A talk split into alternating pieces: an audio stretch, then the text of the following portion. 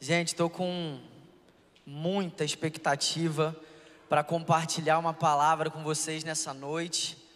É, eu, eu tenho a plena convicção que Deus está aqui, cara, sabe? A gente viveu um momento muito forte aqui, no momento de louvor e de adoração, e eu creio que o mesmo Deus que se manifesta diante dos louvores é o mesmo Deus que se manifesta quando a palavra é liberada. E eu, eu, eu creio que existe uma atmosfera muito grande aqui de temor do Senhor, sabe? E, eu acredito que aonde existe temor, cara, existe liberdade para Deus fazer o que Ele quiser. Né? A, a igreja de Atos, a Bíblia diz que todos eles estavam cheios de temor. E por isso sinais, maravilhas e prodígios eram feitos no meio deles. Então eu acredito que enquanto você estiver ouvindo essa palavra, recebendo essa palavra, vai existir cura no seu meio, vai existir restauração. É, eu creio que eu posso fazer o apelo aqui agora, cara. Sabe por quê? Porque não depende de nada, só depende de Deus, cara. Deus está aqui, irmão, então não perde o que Deus está fazendo aqui. Eu creio que ainda existe mais da parte dele para ser liberado. Rafa, obrigado. Deus é fiel, né? Rafa Next Worship casou aí, né, gente? Estranho aqui. Eu sinto Deus aqui. Gente, abra sua Bíblia aí em Salmos, capítulo 93. Salmos, capítulo 93. Eu quero ler com você do versículo 1 até o versículo 5. Salmos, capítulo 93, versículo 1 até o versículo 5. Aproveita essa palavra que eu vou ficar 15 dias de férias, de lua de mel. Jesus está aqui. Será que alguém vai sentir saudade, gente, de mim? Meia dúzia, obrigado, meia dúzia, glória a Deus. Cara, olha que louco, já estou pensando em voltar, irmão. Deus é tão bom, sério. É muito louco isso, cara. Ah, não sei nem o que eu estou falando, irmão. Vai, abre a Bíblia aí que eu estou. Oh, tem paciência comigo, irmão. Deus está aqui. Quando Deus vem, a gente fica tudo assim mesmo, tá? Graças a Deus que eu não dirigi o culto. Para a glória de Deus. Vamos lá, Salmos capítulo 93, versículo 1 até o versículo 5. Hoje eu quero falar sobre o evangelho do reino. O Senhor reina, vestiu-se de majestade. De majestade vestiu-se o Senhor e armou-se de poder o mundo está firme e não se abalará. O teu trono está firme desde a antiguidade. Tu existes desde a eternidade. As águas se levantaram, Senhor. As águas levantaram a voz. As águas levantaram seu bramido mais poderoso do que o estrondo das águas impetuosas, mais poderoso do que as ondas do mar, é o Senhor nas alturas. Os teus mandamentos permanecem firmes e fiéis. A santidade, Senhor, é o ornamento perpétuo da tua casa. Pai, essa é a Sua palavra, Senhor. Nós te agradecemos porque o Senhor está aqui nesse lugar, Pai. Nós te agradecemos porque nós temos fome e sede de Ti, Pai. E o simples fato de querermos mais de Ti, isso mostra que é o Senhor que tem gerado essa fome em nós, Senhor. Nós te pedimos, Pai, essa é a tua igreja, essa é a tua noiva, esse é o lugar onde o Senhor é adorado. Por isso nós bendizemos o teu nome, Pai. Nós declaramos que tu és santo, que só o Senhor é digno de receber honra, glória e louvor. Pai, que nessa noite só o Senhor seja exaltado nesse lugar, Pai. Que seja uma noite de cura, que seja uma noite de restauração, que seja uma noite de um profundo e maravilhoso arrependimento, Pai. Que seja uma noite de novos começos. Faça o que o Senhor quer fazer Fique à vontade em nosso meio, Senhor. Fique à vontade em nosso meio, Pai. Pise, ande no nosso meio, Senhor. Que enquanto eu estiver falando aqui, Pai, que essas pessoas que aqui estão escutem a Sua voz, Senhor. Que o Senhor contrarie toda a lógica aqui nesse lugar, Pai. Que o Senhor acabe com toda a soberba nesse lugar, Pai. Que o Senhor faça o que o Senhor é especialista em fazer, aquilo que mais nenhum homem pode fazer, Pai. Nós bendizemos o Teu nome, Tu és santo, Senhor. Tu és digno, Pai. Não há nenhum outro como Ti, Pai. Que venha o Teu reino, Senhor. Que venha o Teu reino. Nós temos fome e sede de justiça. Nós temos fome e sede de justiça. Não a justiça dos homens, mas a Sua justiça, Pai. Que venha o Seu reino. Que seja feita a Sua vontade. Aqui nesse lugar, como é feito nos céus, Senhor.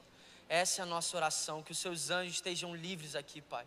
Seus anjos ministradores, trazendo brasas vivas do altar, Senhor Toque os nossos lábios, Senhor. Os nossos lábios, toque a nossa impureza, Pai.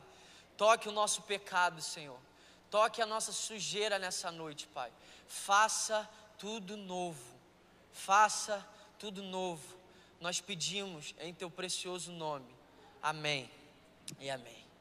Sabe, eu amo esse texto porque esse texto começa com uma poderosa verdade. O Senhor reina. Nós servimos a um Deus que reina, irmão. Nós não servimos a um Senhor que está pendurado numa cruz. Nós não servimos a um Senhor que depende de cenário, economia. Nós servimos a um Senhor que é poderoso. Nós servimos a um Senhor soberano. Nós servimos a um Senhor que nem a morte pôde detê-lo. Nós servimos a um Senhor tão apaixonado por nós que a Bíblia chega ao ponto de dizer que nem os mais altos céus conseguiram conter o amor dele. O Evangelho de Jesus é o Evangelho do Reino. O Evangelho que Jesus pregou é o Evangelho do Reino. O Evangelho que os discípulos pregaram é o Evangelho do Reino. E se não for Evangelho do Reino, não é Evangelho. Jesus veio para a terra para começar o estabelecimento do reino dele. Um reino que não é um reino como dos homens, um reino que confunde a nossa lógica. É por isso que grande parte das pessoas não conseguiu enxergar em Jesus a figura de um rei, porque como assim um rei entra numa cidade subindo num jumento? Como assim um rei pega água e limpa o pé de pecadores? Como assim um rei entra na casa de homens impuros, homens rejeitados? Como assim um rei para para salvar, curar e restaurar uma mulher que foi pega em adultério? Mas uma coisa que fica clara quando a gente lê a Bíblia, de Gênesis a Apocalipse, é que Gênesis e Apocalipse fala sobre o evangelho do reino. Repete comigo, o evangelho do reino. E eu creio que nós estamos num tempo propício para a pregação desse evangelho. Até porque a Bíblia diz em Mateus capítulo 24 que esse evangelho do reino deve ser pregado por todo mundo, para testemunho em todas as nações. Então virá o fim. O evangelho que eu prego, o evangelho que você prega, o evangelho que nós vivemos é o evangelho do reino. E esse evangelho precisa ser pregado em todas as nações para que o fim venha. Ou seja, nós precisamos proclamar o evangelho do reino. Nós precisamos manifestar o Evangelho do Reino, nós precisamos depositar a nossa esperança no reino de Jesus que está sendo estabelecido. Essa é a nossa esperança, essa é a nossa expectativa. A expectativa de nenhum discípulo, a expectativa de nenhum apóstolo estava no cenário da época, a expectativa de nenhum homem de Deus estava nas coisas da terra, estavam nas coisas dessa era, a expectativa de todos os homens que conheceram a Deus, a expectativa de todos os homens que andaram com Jesus era o reino. E às vezes a gente simboliza tanto o reino, a gente figura tanto o reino, que a gente nem tem expectativa nesse reino. A gente acha que o evangelho do reino é um evangelho que te leva para o céu, para você tocar um saxofone celestial. A gente acha que o evangelho do reino é viver uma vida de qualquer maneira, porque um dia eu estarei no céu. Não, esse nunca foi o evangelho do reino.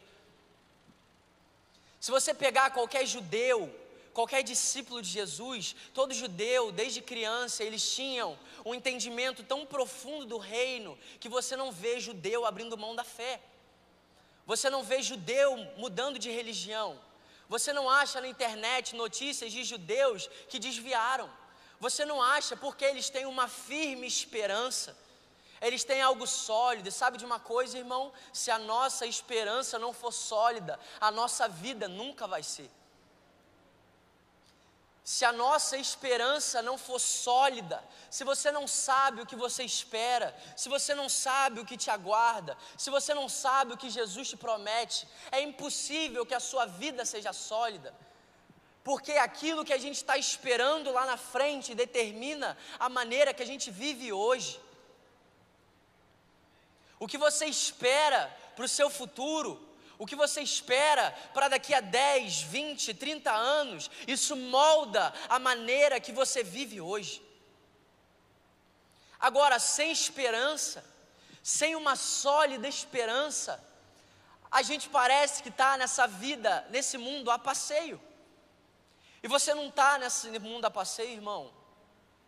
Você está aqui para cumprir o propósito pelo qual você foi criado, que é viver uma vida para o louvor da glória dEle quer viver uma vida declarando: a minha esperança está no retorno do meu amado, a minha esperança está no cumprimento pleno das promessas, a minha esperança está no dia que, pela plenitude, Ele vai estabelecer o reino dele, e aí nesse dia não haverá fome, não haverá dor, não haverá pecado. Irmão, já parou para imaginar o que é você viver uma vida sem influência do pecado? Eu não sei você, irmão, mas eu eu tenho mais raiva do meu homem caído que tenta ficar vivo do que do diabo. Até porque tudo que eu conheço do diabo, eu conheço pelo diabo que existe em mim, irmão. Então eu paro para analisar, irmão, eu sou um homem de Deus, você é um homem de Deus, você é uma mulher de Deus, mas eu detesto a influência que o pecado ainda tem sobre mim. Eu detesto a influência que o pecado ainda tem sobre a minha mente. Eu detesto a influência que o pecado ainda tem sobre os meus sentimentos. E hoje eu estou aqui para abrir meu coração, irmão, porque quando a gente é sincero, existe cura. Quando a gente não fica maquiando as coisas, quando a gente rasga os nossos corações, a Bíblia diz que um coração quebrantado, Deus não rejeita. E sabe qual é uma das minhas maiores dificuldades? Uma das minhas maiores dificuldades é a minha vida emocional, cara. Eu tenho muita dificuldade com a minha vida emocional. Quem anda perto de mim sabe. Se você não anda perto de mim, melhor ficar onde você está, tô brincando. Mas eu tenho, eu tenho isso dentro de mim, cara, ainda. Sabe, tantas vezes eu, eu sou grosseiro com as pessoas que eu amo, tantas vezes eu acabo dando fora em alguém. E eu estava esses dias lá na casa da minha mãe, com a minha esposa diante dos homens, que daqui a pouco é esposa diante de Deus, aleluia. Oh, glória. E eu estava conversando com uma madrinha nossa, Paulinha, e a gente estava abrindo nosso coração e a gente estava assim, cara, como é ruim ainda ter a influência do pecado sobre nós. Como é ruim ter que viver uma vida tão disciplinada, porque se eu não for disciplinado, parece que eu me torno alguém detestável.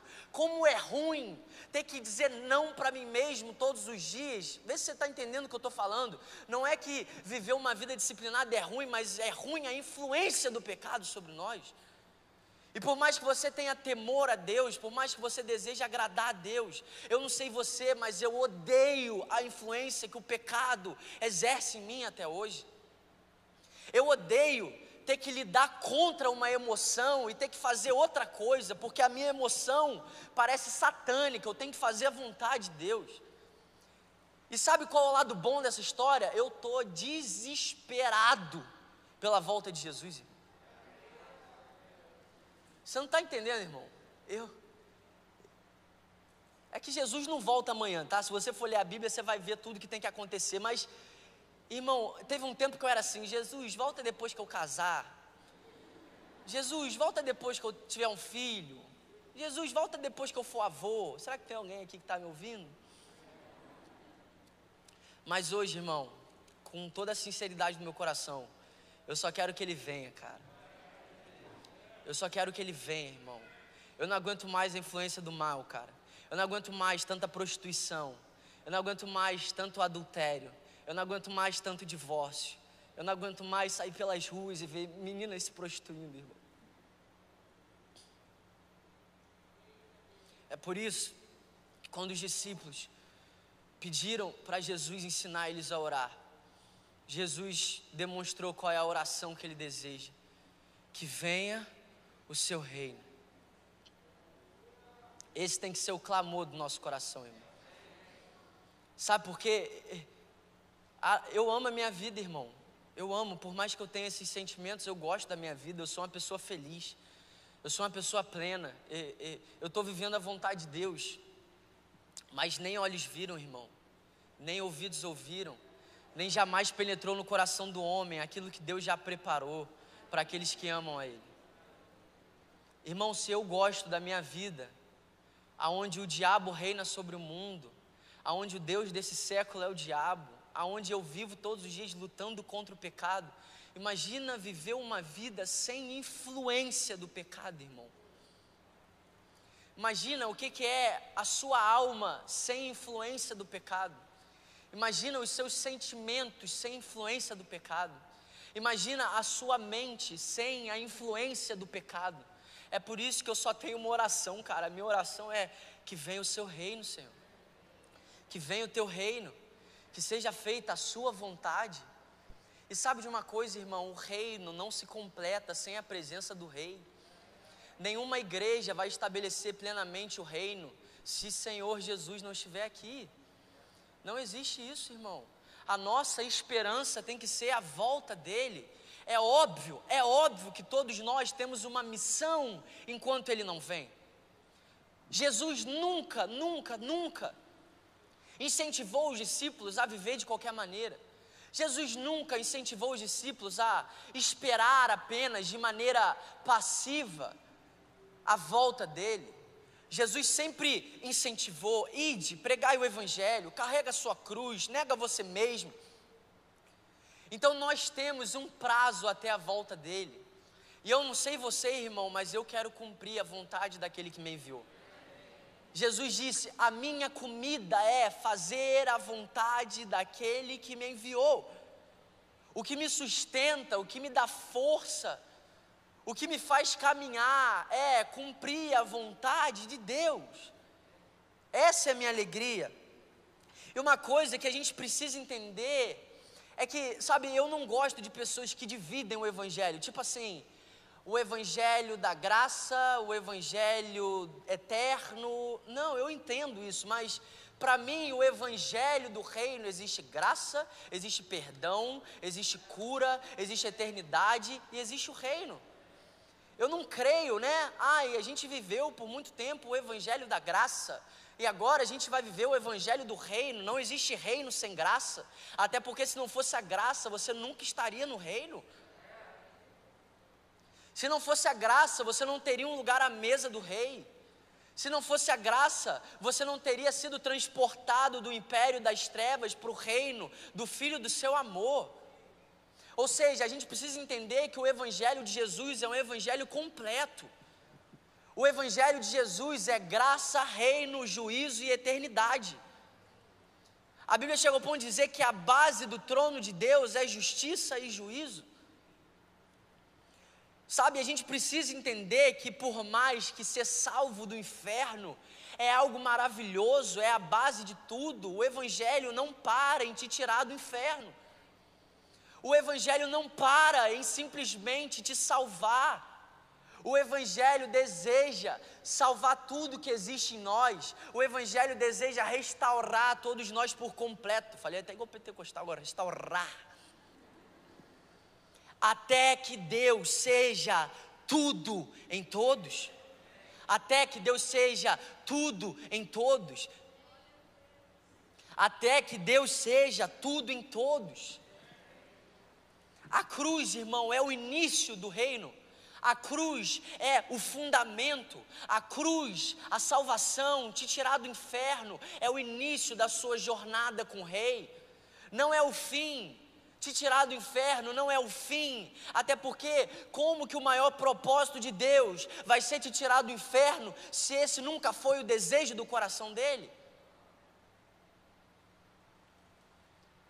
Nunca foi o desejo do coração de Deus te tirar do inferno porque Deus nunca desejou que você estivesse lá. Deus sempre desejou filhos, filhos, imagem e semelhança, filhos que se relacionam e por isso podem cumprir propósitos, vocações, chamados, filhos que podem ser um canal de Deus para cultivar a terra, para frutificar, para administrar aquilo que Deus já criou. Esse sempre foi o propósito de Deus. Então, glória a Deus que você foi salvo. Glória a Deus que você não é mais um escravo. Glória a Deus que você não vai passar a eternidade no inferno. Mas esse é o início do Evangelho. Existe uma jornada com Jesus. Existe uma vida que Ele já escreveu, Ele já determinou. E a gente precisa entender que o evangelho do reino, ele alarga a gente. O evangelho do reino muitas vezes gera desconforto em nós. O evangelho do reino muitas vezes tira a gente de uma posição de conforto. O evangelho do reino muitas vezes é desconfortável para nós. Até porque todos nós, antes de sermos transportados para o reino de Deus, nós pertencíamos a qual reino, irmão? O reino das trevas. Não existe uma pessoa aqui, não existe uma pessoa que está me assistindo agora, que você nasceu no Evangelho do Reino. Todos nós nascemos destituídos da glória de Deus, separados de Deus. Todos nós nascemos separados e se a gente morre é eternamente separado de Deus, e só pela graça, por meio do sacrifício de Jesus, a gente é transportado desse lugar. Deus sabia que a gente nunca conseguiria se autotransportar, é por isso que Jesus transportou a gente. A gente nunca teria forças suficientes a gente nunca teria intencionalidade suficiente, nós nunca seríamos bons suficientes para sair do império das trevas, o lugar que nós estávamos aprisionados, presos nos nossos pecados. A gente nunca conseguiria sair pela força do nosso braço. É por isso que Jesus fez aquilo que mais ninguém pôde fazer, aquilo que nenhum sacerdote, aquilo que nenhum profeta, aquilo que nenhum homem de Deus conseguiu fazer. Jesus fez. Jesus fez se entregando na cruz. Jesus fez servindo. Jesus fez amando. Jesus fez perdoando. Jesus fez declarando o ano aceitável do Senhor. Agora, nós estamos vivendo em um mundo, e eu me alegro com isso, a minha geração tem sede de justiça. Eu me alegro, irmão, por mais que muitas pessoas não sabem o que fazer com essa sede. Vou falar, irmão, misericórdia. Vai dar ruim hoje, aleluia. Ainda bem que eu vou estar 15 dias com o telefone desligado, então se der ruim, vocês resolvem. A nossa geração tem sede de justiça, mas a nossa geração não sabe o que fazer com essa sede, não sabe o que fazer com essa sede, porque não entende a esperança do Evangelho. A esperança do Evangelho é um reino, e sobre esse reino existe um justo juiz. Ou você acha que oferecer a outra face é porque agora você é crente e você é otário? Sabe por que, que eu posso oferecer a outra face? Sabe por que, que eu posso ser injustiçado? Sabe por que, que eu posso me alegrar no meio das perseguições? Porque eu sirvo o justo juiz. É por isso que eu não preciso me justificar, porque existe alguém muito melhor, muito superior do que eu nessa função. Existirá um dia, irmão, que o justo juiz vai pisar nessa terra Quer você acredite, quer você não acredite. E nesse dia, ele vai julgar toda a injustiça. Nesse dia, ele vai aniquilar o mal. Hum, meu Deus. É. Só que o alvo da justiça e do juízo não são os filhos de Deus. Amém? E na verdade a gente entende juízo de uma maneira muito distorcida. É por isso que eu amo Miqueias. Miqueias chega diante do povo, murmurador, com as ações de Deus para produzir arrependimento e salvação, e fala assim: ó, vocês transformaram o juízo em veneno. E aí a gente está num tempo que você fala a palavra juízo, tu é profeta do caos. Não, irmão.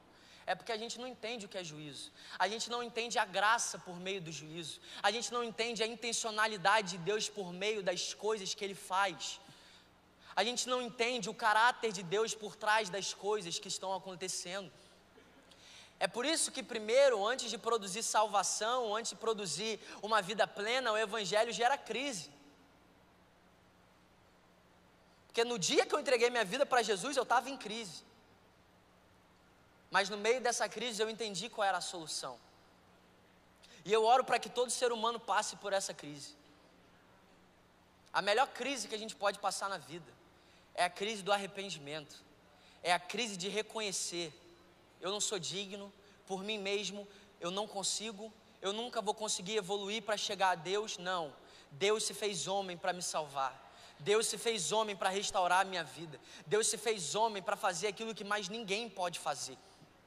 E a gente precisa entender o juízo de Deus. E eu amo porque a Bíblia diz em Isaías que por trás de toda a ação de Deus existe misericórdia. Ou seja, não existe nenhuma ação de Deus desprovida de misericórdia. Então pensa aí em tudo que está acontecendo. Misericórdia. É misericórdia de Deus, irmão. Se você for ler Apocalipse, Apocalipse tem 21 juízos, não tem? Sim ou não, gente? Vocês estão aqui, gente? Apocalipse tem 21 juízos, mas a minha pergunta é: quantos juízos Deus precisa para restaurar a humanidade? Hã? Vamos lá, irmão. Deus é Deus, não é? Poderoso, soberano. Quantos juízos Deus precisa? Quantos juízos que Deus precisava para tirar o povo do Egito? Hã? Alguém vai falar, gente? Um? Ah. Então por que, que Deus faz 21? Se Deus só precisa de um, por que, que Apocalipse fala de 21? Se Deus só precisa de um, por que, que lá em Êxodo tinham vários? Sabe por quê? Os juízos de Deus visam a salvação. Os juízos de Deus visam cura. Os juízos de Deus visam o bem todas as coisas cooperam para o bem daqueles que amam a Deus e são chamados segundo o seu propósito. E eu amo que no final do livro de Êxodo, quando Faraó de repente deixa o povo sair, a Bíblia diz que junto com o povo de Israel existia um misto de gente. Sabe por quê? Porque antes de Israel ser escravo no Egito, já tinham muitos escravos lá. E por que dos juízos? Porque Deus queria salvar muita gente lá, irmão. Então, se Deus tira o povo dele no primeiro, tinha muita gente que ia morrer sendo escravo. Se Deus tira o povo dele lá no primeiro juízo, tinha muita gente que ia ficar para trás. Aí Deus faz vários,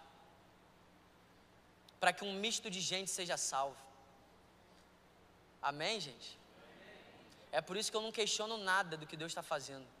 Eu me submeto, eu confio no caráter de Deus e eu estou aqui para dizer: você sabe o que você faz, Deus. Eu sei que talvez essa não é a palavra que você queria ouvir, mas essa é a palavra que nós precisamos ouvir. Essa é a palavra que nós, nós precisamos ouvir. Jesus chega no templo e é dado para ele o livro de Isaías. E Jesus começa a declarar Isaías capítulo 61.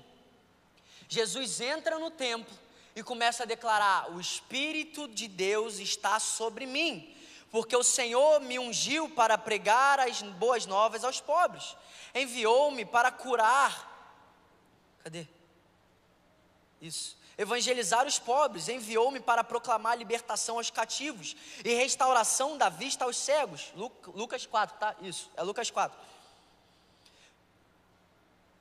Para pôr em liberdade os oprimidos e proclamar o ano aceitável do Senhor. Tendo fechado o livro, Jesus devolveu ao assistente e sentou-se. Então começou a dizer: Hoje se cumpriu a escritura que vocês acabaram de ouvir. Jesus, em Lucas 4, está declarando Isaías 61, sim ou não? Só que Jesus, em Lucas 4, para no meio do versículo 2 de Isaías 61.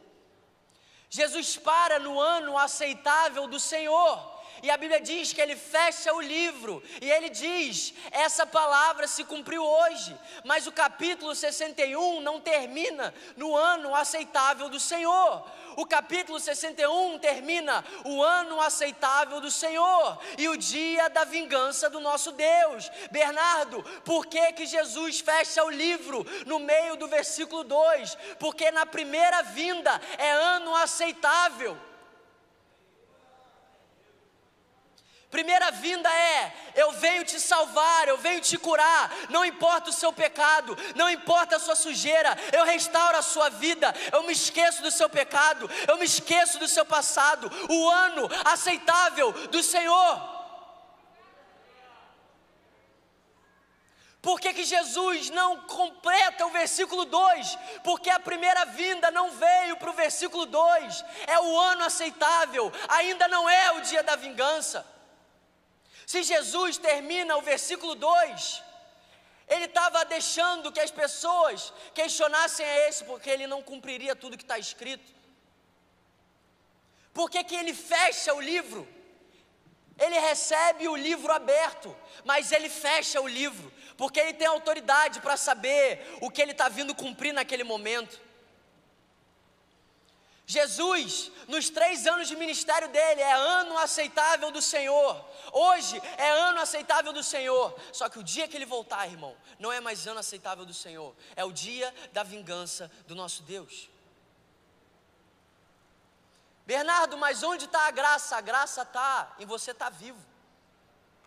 A graça está em você poder se arrepender. A graça está em você reconhecer a bondade dEle, o amor dEle, as misericórdias dEle. Irmão, não deixe de desfrutar do ano aceitável do Senhor, mas viva se preparando para o dia da vingança do nosso Deus. Esse é o Evangelho do Reino. Jesus não podia continuar o versículo 2, porque Jesus não estava vindo se vingar do pecado, Jesus estava vindo morrer pelos nossos pecados. Até hoje, o que Jesus está fazendo é: eu estou te dando chance, eu estou te dando oportunidade de você voltar, de você se render, de você reconhecer, de você confessar, de você se arrepender, de você deixar para trás ano aceitável, ano aceitável, ano aceitável. Nós estamos há dois mil anos no ano aceitável do Senhor. Essa é a graça, irmão. E Jesus tem coerência para vir como um justo juiz, porque primeiro ele veio como um cordeiro. Para que nenhum ser humano olhe para ele e fale: Eu não tive a oportunidade, eu não pude me arrepender, eu não pude voltar atrás, eu não pude ter um novo começo. Hoje, irmão, sabe por que, você está me assistindo? Sabe por que você está aqui? Porque você está no ano aceitável do Senhor. E Deus é tão bom que Ele levanta pessoas para pregar o Evangelho, Ele te dá uma Bíblia cheia de promessas, Ele libera promessas, irmão. Deus é tão maravilhoso, irmão. E sabe por que, que às vezes a gente acha essa palavra dura? Porque a gente não tem noção do dano que o pecado gerou. E a gente precisa entender isso, porque quando Jesus voltar, irmão, depois você lê Salmos 2 lá, para você ver o Jesus que você senta no colo dele, voltando. E aí, irmão, quem entendeu o evangelho do reino não se escandaliza com as ações de Jesus. Quem entendeu a graça do evangelho do reino, quem entendeu o ano aceitável, nunca vai se escandalizar no dia da vingança. Nunca, nunca. Porque eu não conheço tanta misericórdia. Eu não consigo entender tanta misericórdia. Eu não consigo entender como que Deus envia o filho dele para morrer pelo pecado e a gente é salvo e ainda comete o pecado e mesmo assim ele ama a gente, ele perdoa a gente, ele dá um novo começo para a gente. Quem conhece o evangelho do reino não se escandaliza com o dia da vingança, irmão. Até porque eu tenho sede pelo dia da vingança. Sabe por quê? Porque os filhos de Deus não são alvo da vingança. E o alvo da vingança de Deus são todos aqueles que não se submeteram ao ano aceitável do Senhor. E deixa eu te falar uma coisa, irmão. Deus me livre não pregar isso para você. Deus me livre. Eu prefiro pregar uma mensagem dessa e perder o microfone para o resto da minha vida, mas pregar essa mensagem. Sabe por quê? Porque a Bíblia diz que terão muitas pessoas que na volta de Jesus vão encontrar nele motivo de tropeço. Vão ter muitas pessoas que vão olhar para Jesus e vão falar: Esse não é o Jesus que eu ouvi. Vai ter muita gente que vai encontrar nele um motivo de escândalo. E eu não quero que você seja essa pessoa. Não. Eu não quero uma geração que questiona a intencionalidade de Deus por trás do que ele faz. Uh -uh. Eu não questiono nada que Deus faz, irmão. Eu não questionei meu, meu casamento adiado. Eu não questionei nada. Eu não questiono, irmão. Eu tirei essa palavra da minha vida. Eu não questiono nada. Eu me questiono. Eu duvido de mim mesmo. Eu denuncio a mim mesmo, mas questionar Deus, denunciar Deus e duvidar de Deus são coisas que eu aboli da minha vida. Sabe por quê? Porque eu conheci Deus, irmão. Eu conheço o caráter de Deus. Eu conheço o caráter de Deus. Eu conheço o caráter de Deus para ler no Novo Testamento Ananias e Safira morrendo por não terem dado tudo e não questionar ele.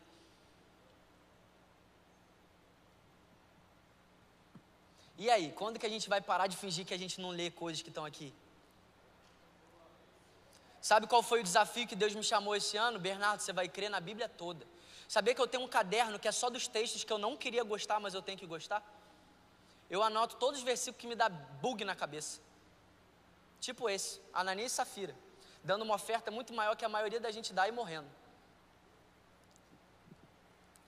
Eu tenho um caderno só desses textos. E aí sabe o que eu faço?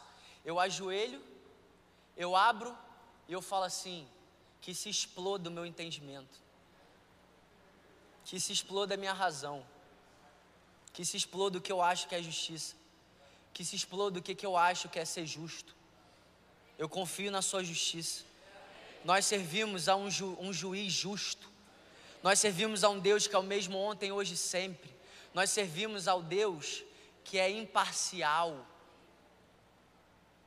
Não escolhe um lado, não favorece, porque você pode dar alguma coisa para Ele.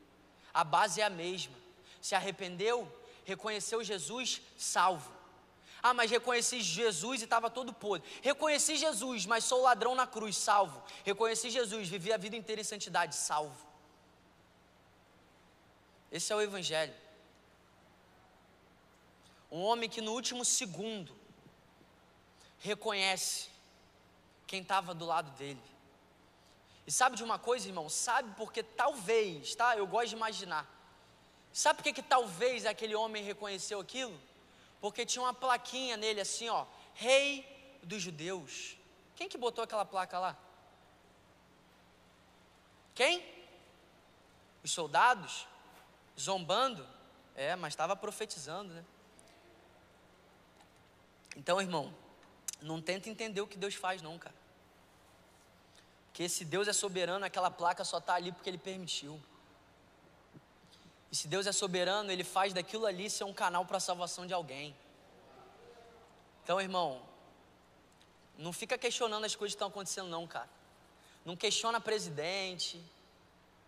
Sabe por quê? Jesus chamou um cara muito pior que Bolsonaro, de meu servo. Jesus chamou Nabucodonosor de meu servo. Ou seja, eu sirvo a um Deus que usa quem Ele quer, quando Ele quer, da maneira que Ele quer. E eu não estou defendendo ninguém aqui, não, irmão. Sabe por quê?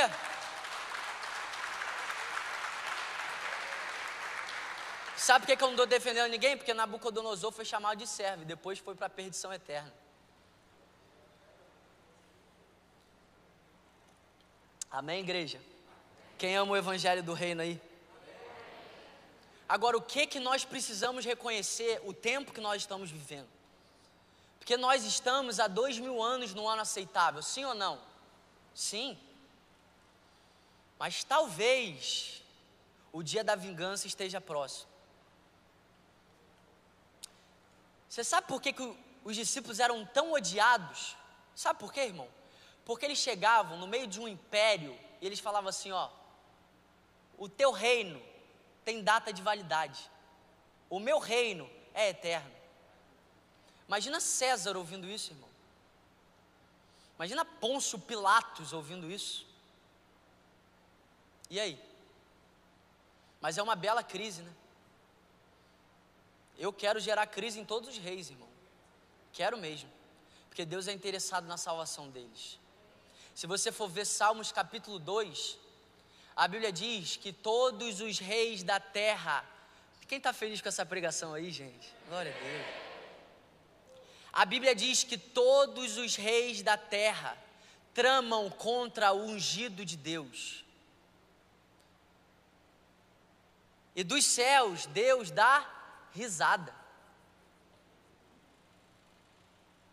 Depois lê Salmos 2 aí, irmão. E eu amo Salmos 2, é um dos meus capítulos favoritos da Bíblia. Porque Salmos 2 eu vejo graça, justiça e juízo em um capítulo. Eu não consigo questionar Deus quando eu leio Salmo 2. Sabe por quê? Salmos 2 é a história de todos os reis da terra tramando contra o rei dos reis. Salmos 2 é todos os reis da terra desesperados porque o reinado deles tem data de validade. E nenhum rei que não entende o reino de Deus deseja que o reino dele termine. Todo rei, toda pessoa de autoridade, o que ela deseja é crescer cada dia mais, ter mais pessoas servindo ela, ter mais autoridade, mais poder, mais dinheiro, mais respeito. Todo rei da terra deseja isso. E existe uma crise para todo rei da terra, é que o reino deles tem data de validade. E Salmos 2 é todos os reis da terra em crise, porque o reinado deles tem data de validade. E a Bíblia diz que todos eles tramam contra o ungido do Senhor. Agora, irmão, eu fico constrangido com a graça. Sabe por quê, irmão? Se eu sou ungido do Senhor e existem reis tramando contra mim, eu mato todo mundo. Eu não penso nem duas vezes. Tem mais alguém aqui comigo, irmão? Vocês são muito bonzinhos, eu não sou tão bom assim nunca. Se eu sou, irmão, o rei dos reis, depois de dois mil anos de ano aceitável, eu vejo reis da terra tramando contra mim, eu mando só uma. Acabou, todo mundo. Só um. Aí você pensa aí o que você pensou. Agora, você sabe o que, que o rei dos reis faz?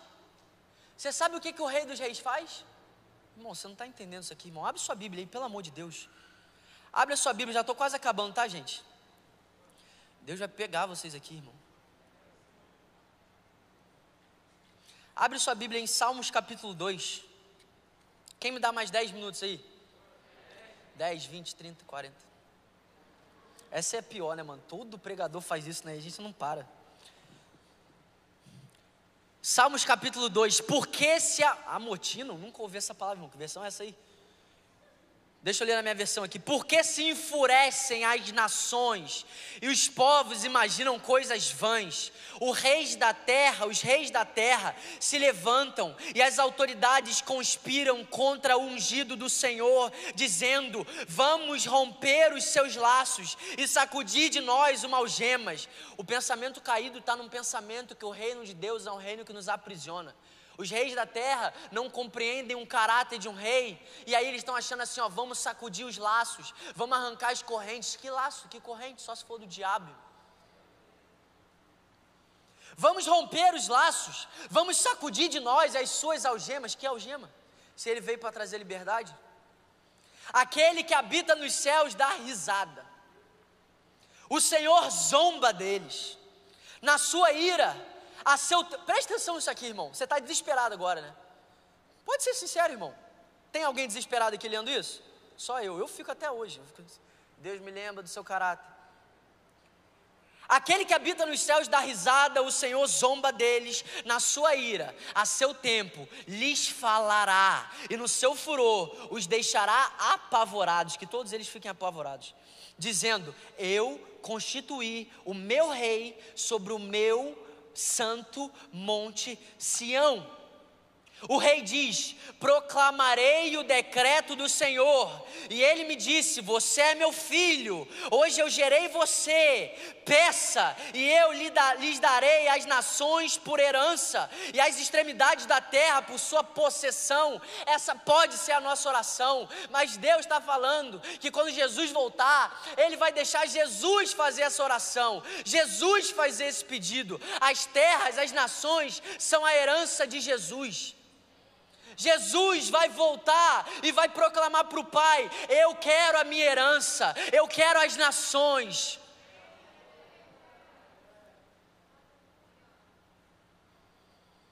Com uma vara de ferro você as quebrará, e as despedaçará como um vaso de olheiro. Agora, pois, olha a graça, irmão. Deus está escrevendo que Ele vai liberar juízo sobre esses reis, mas os juízos de Deus estão cheios, encharcados de graça. Olha a graça dos juízos de Deus. Agora, pois, ó reis, sejam prudentes, deixem-se advertir, juízes da terra, sirvam o Senhor com temor, alegrem-se nele com tremor, beijem o filho para que ele não se irrite e não pereçam no caminho, porque em breve se acenderá a sua ira. Bem-aventurados todos aqueles que nele se refugiam. Sabe o que que Salmos 2 está falando? É a oportunidade de Deus para os reis que estão se levantando contra Jesus. Você não consegue enxergar graça nisso, irmão? Existe alguém aqui que não consegue enxergar graça nisso? Irmão, vamos supor que nós somos reis da terra. A gente está aqui numa reunião, planejando o que, que a gente faz para o reino de Deus não vir. O que, que a gente faz para evitar o reino de Jesus. E do nada, chega alguém pregando aqui para você beijar o filho, para você ser salvo e para você se refugiar nele. Isso não é graça? Sabe o que, que Jesus está fazendo há dois mil anos? Dando oportunidade para que o pecador se arrependa, para que o órfão volte a ser filho. Ah, pelo amor de Deus, cara. Como é que a gente não consegue ver graça no meio dos juízos de Deus? E eu profetizo que eu não vou fazer parte de uma geração que transforma o gracioso juízo de Deus em veneno.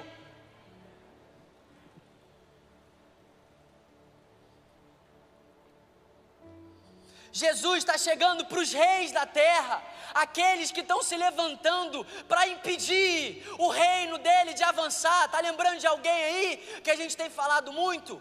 Paulo.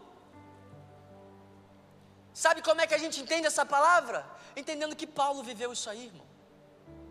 É um rei cheio de autoridade, cheio de poder.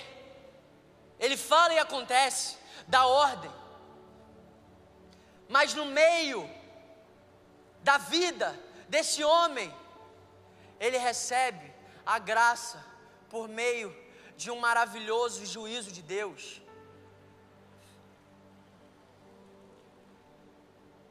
E eu vejo tanta graça em Paulo ter ficado cego, irmão. Eu vejo tanta graça. Eu sei que isso pode te escandalizar, mas eu sei, irmão, que Deus vai, Deus vai te convencer dessa palavra. Eu não quero te convencer aqui, não, irmão. Eu não tenho poder para isso eu vejo graça em Paulo ficar cego. Sabe por quê? Porque aquele era o método para que ele reconhecesse a cegueira que ele sempre viveu. Eu não estou aqui para questionar os métodos de Deus. Eu estou aqui para conhecer o caráter dele. Eu estou aqui para conhecer o coração dele. Desgraça é Paulo viver para sempre cego. Porque naquele momento Paulo perde a visão mas ele já era cego há muito tempo.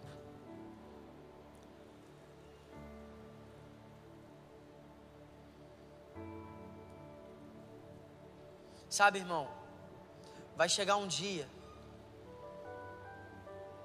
que vai ser o dia da vingança do nosso Deus. E no dia da vingança é o dia do fim do império das trevas. É o dia do fim de toda a injustiça. É o dia do fim de toda prostituição. É o dia do fim do aborto. É o dia do fim do divórcio. É o dia do fim da pobreza. É o dia do fim do pecado.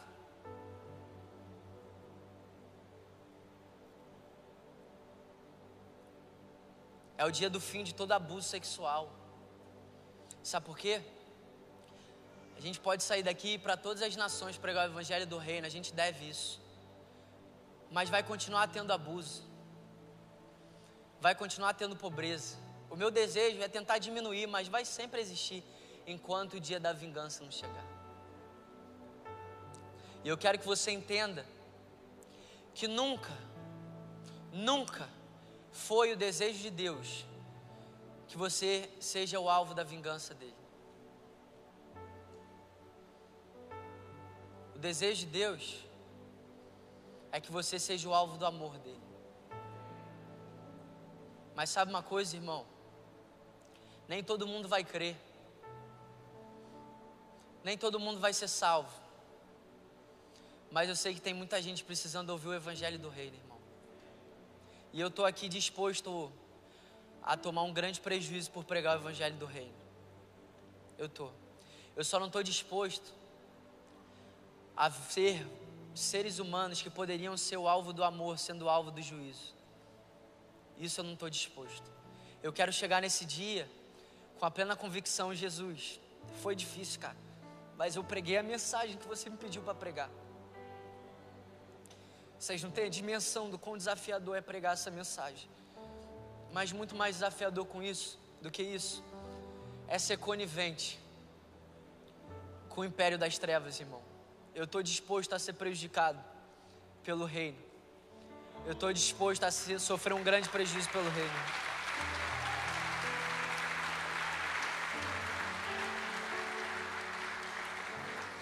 Sabe de uma coisa? Eu creio que hoje é uma noite de você passar a ter uma firme esperança. Eu creio que essa é a noite. E a galera do louvor pode subir. Eu creio que essa é uma noite de você passar a ter uma firme esperança, irmão. Porque a nossa esperança não nos decepciona. A nossa esperança faz a gente suportar dias difíceis. A nossa esperança faz a gente permanecer. A nossa esperança faz a gente tomar um grande prejuízo por causa do Evangelho e se alegrar com isso. Sabe, meu irmão, eu, eu não sei se eu vou ser uma pessoa que eu vou ser amada quando eu sair na rua, mas eu estou disposto a não ser. Esses dias eu passei por uma situação e foi desafiador para mim, porque eu vi o quanto pessoas que eu estava amando elas, tentando ajudar elas, elas estavam me odiando, e foi difícil.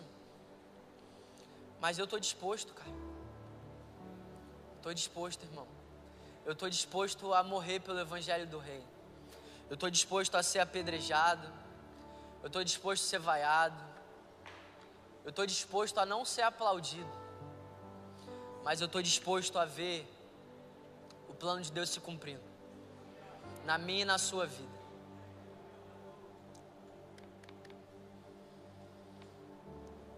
Sabe de uma coisa, irmão? O evangelho do reino é o que sustenta a minha vida. Presta atenção nisso, irmão. Eu amo pregar, tá? Eu amo fazer isso aqui. Uma das maiores alegrias da minha vida é estar todo sábado aqui. Todo sábado é tanto temor, é tanta alegria, é um mix de sentimentos. Mas o que sustenta a minha vida não é ser líder de um ministério. O que sustenta a minha vida, cara, é o evangelho do reino. É olhar para um coronavírus e conseguir ver graça no meio dele é olhar para o meio de uma política corrupta. E se o reino de Deus é soberano e perfeito, por que, que existem ainda reino dos homens? Sabe por que, que existe, irmão? Para que você não seja plenamente satisfeito com eles.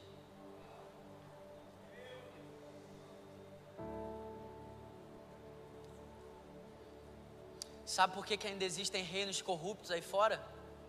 Graça para que a gente busque um reino muito superior. A gente pode orar pelo fim da corrupção. Eu oro. Mas ela nunca vai acabar. Graça. Até o dia da vingança do meu Deus. Sabe por quê? A corrupção aponta para um reino que não é corrupto.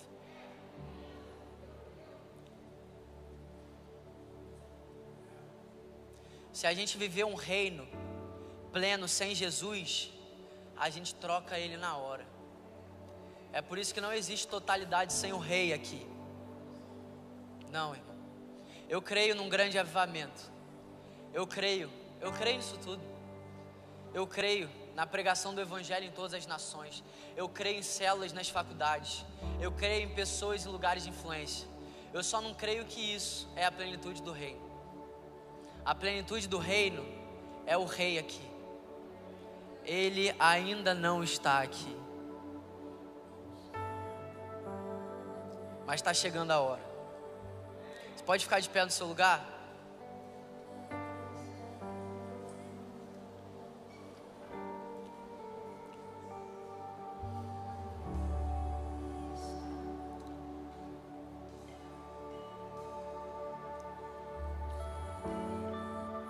Sabe, você está no meio do ano aceitável do Senhor. Você que está aí me assistindo por essa transmissão, você que está aqui, se alegra. Você está no meio do ano aceitável do Senhor. E no meio do ano aceitável do Senhor é salvação, é cura, é arrependimento.